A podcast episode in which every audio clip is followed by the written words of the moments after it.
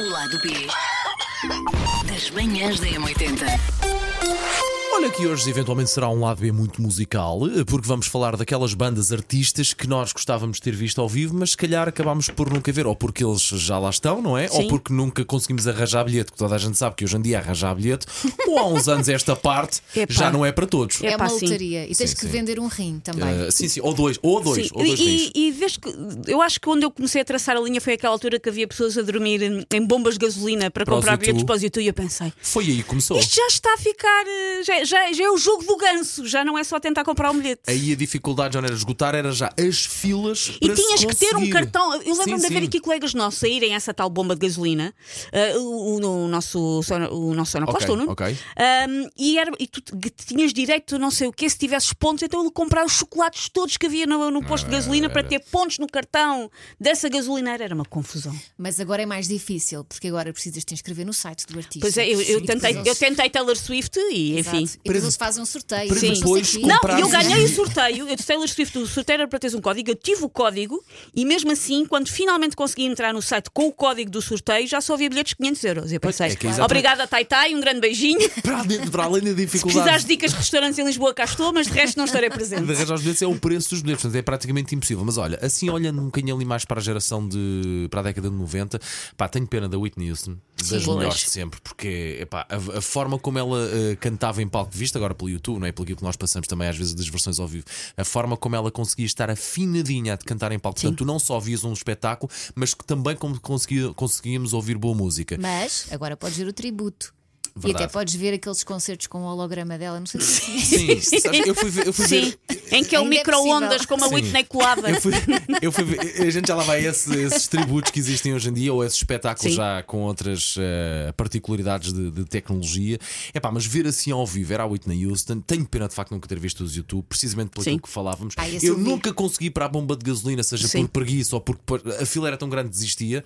Tenho pena, porque o meu irmão foi praticamente tudo o que era concerto de YouTube cá e fora, muitos também. e Ele diz-me que aquilo era uma cena absolutamente E incrível. nunca te Eu levou chorei, assim. eu Sim, chorei nesse concerto. E eu nem sequer era assim aquela maior fã dos Ah, sou, YouTube. sou. Eu gostava das Novidade- músicas Ah, e de repente chorei. Aquela tour do, é do palco Sim. 360, Sim. acho que era essa. Epá, adorava ter visto isso. Ah, e também Michael Jackson, porque acho Pois é. que Michael e Queen E Prince, e Prince. Prince eu vi. nunca vi Prince. Prince. Eu vi e adorei. Vi num Superbox Super Rock há uns anos e achei, pá, ainda por cima num festival, que confusão, pá, ele foi impecável. Foi Merece- dos melhores concertos que eu já vi na vida. Que, eh, viste num festival que, portanto, Vi num Superbox Super Rock. Ok, e merecia mais sala tipo Altice Arena ou mais um Coliseu? Ah, É assim, dá- eu dá para- diverti, eu diverti-me tanto naquele concerto que para mim está bom como, como Ok, estava, exato, ou seja, exato, não, exato. não, não senti. Mas lembro-me, eu não sei se vocês têm memória disto, havia pessoas com bilhete que não conseguiram chegar ao recinto, porque o festival era no Meco e E há uma só uma estradinha. E havia pessoas com bilhete que não conseguiram chegar ao recinto. Pois, pois. Eu, Isso aconteceu estava uma lá. vez no, alia- no Alive para ver Florence and the Pois Machine. Porque eu comprei o bilhete, na altura comprei o bilhete, imaginem. Gastei dinheiro Claro. e depois fiquei na fila do lado de fora. "Ah, Ela, os Florence ainda estavam Atrás no das casas de palco, banho? estavam no palco secundário. Imagina há quanto tempo é que isso foi. então. Sim, Ok, sim. ok. Mas já voltei a ver Florence mais vezes e houve uma vez que até vi na Altice Arena sozinha. E depois chegou uma altura em que ela disse: Pronto, e agora abraçem-se todos, não sei o quê. E eu ali sozinha.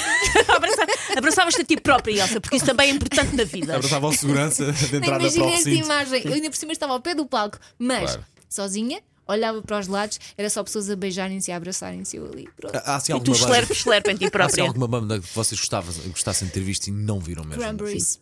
Ah, os Cranberries alguma vez cá vieram, se calhar vieram. Eu diria, na de- não sei, mas na Talvez década não me de 90 lembro, talvez. não me lembro, mas gostava muito. Agora, pronto, agora não é possível. Quando, quando nós éramos miúdos, esta história de as grandes bandas cá virem era um bocado miragem. Vinham de vez em quando, havia assim uns concertos de estádio com os Bon Jovi, com os Dire Straits, mas não havia tantos concertos como há agora. Agora, uma banda ou um artista que tu gostas vir cá. Pode ser mais fácil, mais difícil arranjar os bilhetes. Mas vir cá é mais um dado garantido. Na altura, Sim. tipo, é isso. Tipo, os Queen nunca vieram a Portugal e acho que nem nunca sequer esteve vagamente no radar deles. Quer dizer, vieram depois a Portugal, já sei o Freddie Mercury, mas eu não conto com esses. Eh, Estava a ver, em 2017 a banda teve concerto marcado para a Expo Facic, mas o espetáculo foi cancelado. Isto era a Porque última Elsa não foi. Supostamente, Eles exatamente, cancelaram. precisamente Dizer porque Elsa não foi. vai, não vamos. Supostamente viria cá. Pois, não mas adorava.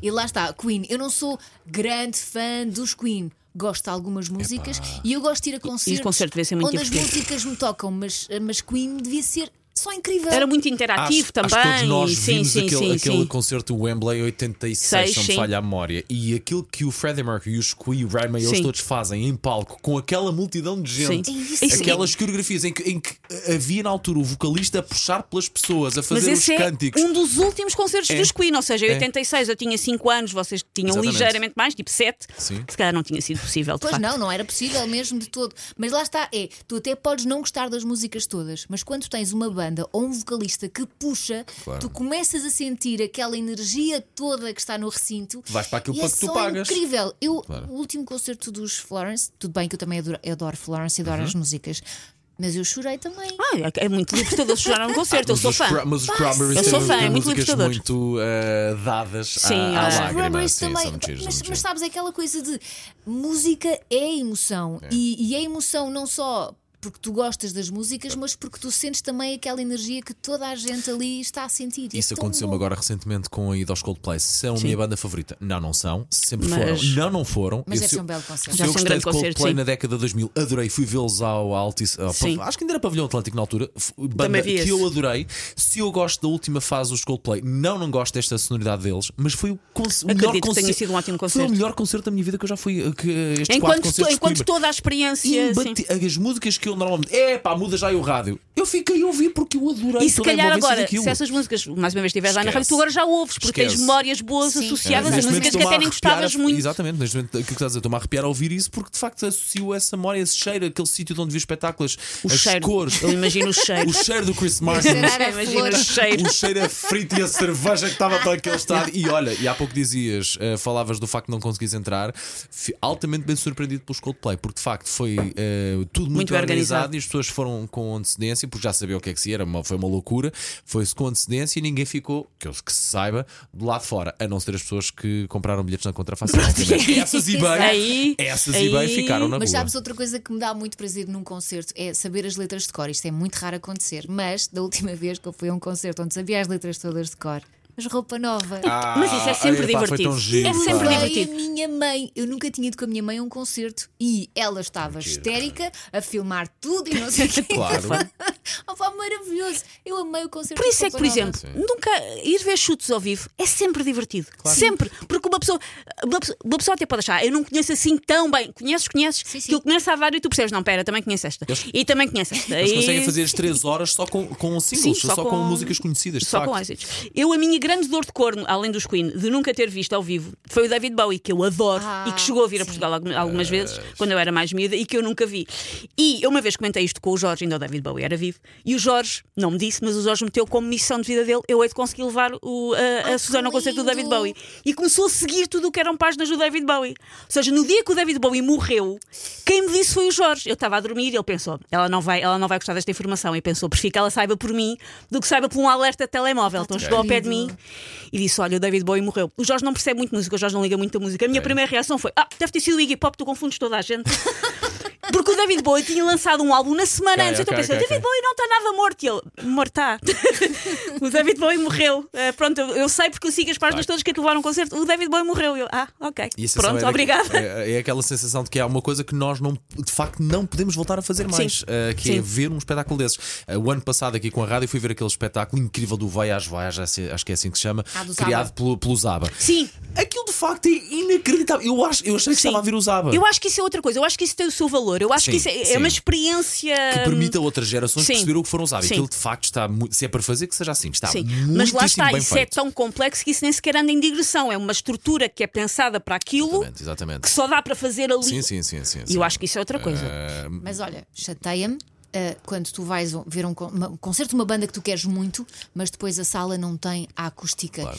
E eu, eu percebo que a grandiosidade da Altice Arena, mas custa-me ver concertos na Altice Arena por causa da acústica. Claro que sim, claro que E sim. provavelmente tem a ver com o sítio da sala onde tu estás e com quem faz o som da- das bandas, mas caramba, custa-me mesmo muito. Por exemplo, Marisa Monte vai lá e eu não vou querer ver. Eu adoro a Marisa Monte e queria muito ver outra vez a Marisa Monte, mas eu via no Coliseu com uma boa Pois. acústica. Se vocês e. Que agora vai acontecer, a música começa e tu que és muito fã vais demorar pá, aí umas boas 4 ou 5 falas a perceber esta música é qual? Exatamente, Sim, exatamente. Eu não sei sim. se lembram de um concerto que a Beyoncé deu cá para há uns Sim. anos esta Lembro, parte em que nós, então nós crescemos com a Sim, música sim, da Beyoncé, afinadinho, uma cantora incrível que consegue estar afinada enquanto dança, Sim. a fazer as coreografias e a acompanhar bailarinos, mas na Altice Arena o que é que se passa? Com o delay de um segundinho ou dois, Sim, ou sim, com sim. a É acústica que não é para tão aquilo não- perfeitinha.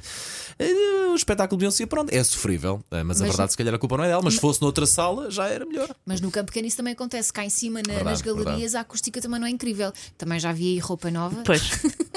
e não é fixe. E a roupa, nova cá em baixo é e a melhor. roupa soava um pouco a candonga. Roupa candonga. O lado B das manhãs da M80.